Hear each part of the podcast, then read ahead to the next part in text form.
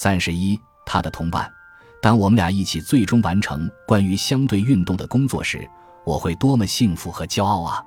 爱因斯坦曾在一九零一年给他的恋人米列娃写信说：“现在工作终于完成了。”爱因斯坦在六月写成了一篇草稿，感到精疲力竭，他的身体累垮了，躺在床上休息了两个星期，而米列娃则一遍遍地检查着文章。接着，他们做了一件不同寻常的事情。即共同庆祝胜利。爱因斯坦一写完在信中向哈比希特保证的四篇论文，就给这位奥林匹亚科学院的老同事寄了另一封信。这次是一张明信片，上面还有他妻子的签名。他是这样写的：“哎，我俩都倒在桌下，烂醉如泥了。”所有这些都提出了一个问题：他比洛伦兹和庞加莱的影响更加微妙和富有争议，那就是。米列娃在其中到底扮演了什么角色？那年八月，他们一起到塞尔维亚度假，看他的朋友和家人。当时，米列娃很自豪，也乐于承认自己的功劳。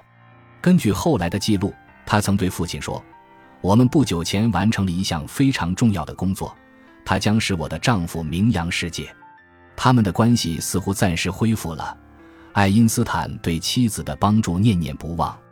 我需要我的妻子，他对米列娃在塞尔维亚的朋友说：“他帮我解决了所有数学问题。”有些人认为，米列娃作为合作者是完全合格的，甚至有报道说，爱因斯坦的一份早期相对论草稿上也有米列娃的名字。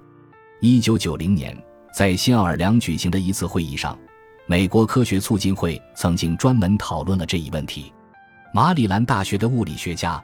同时，也是癌症研究者的埃文·沃克，与爱因斯坦文稿计划的负责人约翰·斯塔切尔进行了争论。沃克展示了一些提及我们的工作的书信。斯塔切尔回答说：“这些话显然是浪漫的谦虚，没有任何证据表明他贡献过自己的思想。”可以想见，科学家和媒体对这场争论都很感兴趣。专栏作家古德曼在《波士顿环球报》上写了一篇不实的评论。同时，审慎地给出了证据。经济学家杂志则发表了一篇题为《爱因斯坦夫人的相对重要性》的报道。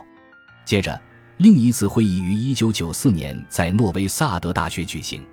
会议的组织者拉斯托卡马格里奇教授认为，到了强调米列娃的价值，使其获得科学史上应有位置的时候了。公众讨论的高潮是美国公共广播公司2003年拍摄的一部纪录片《爱因斯坦的妻子》。尽管他毫无根据地相信了米列娃的名字曾经出现在原始手稿上的报道，但总体而言还是比较公允的。由现存的所有证据来看，米列娃是一个意见征询者，尽管并不像贝索那样重要。他也帮助检查了爱因斯坦的数学。尽管没有证据表明他提出过什么数学概念，此外，他还不断的鼓励他和容忍他，有时后者是更难做到的。如果可以更进一步，那么我们或许可以编织一个美妙的故事，同时唤起潜在的情感共鸣。但是，我们必须遵照现有的证据形式，而不能为了吸引人而妄下结论。在他们的许多书信中，不论是彼此之间的，还是写给朋友的。没有一封提到过米列娃关于相对论的任何思想或创造性的概念。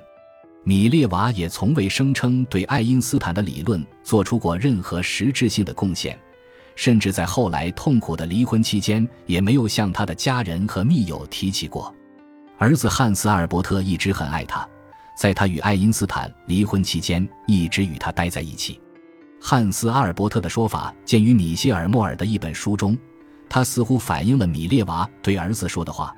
米列娃帮助他解决了一些数学问题，但在那些创造性的工作和思想方面，其他人爱莫能助。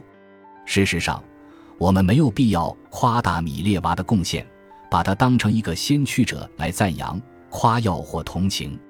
科学史家霍尔顿说：“要给他赋予超出他曾经承认的功劳，这只会贬低他在历史中实际具有的重要位置。”也会淡化他早年的希望和抱负未能实现所透出的悲剧色彩。爱因斯坦欣赏这位富有进取心的女物理学家的勇气。在他的国家，女性一般不允许进入物理学领域。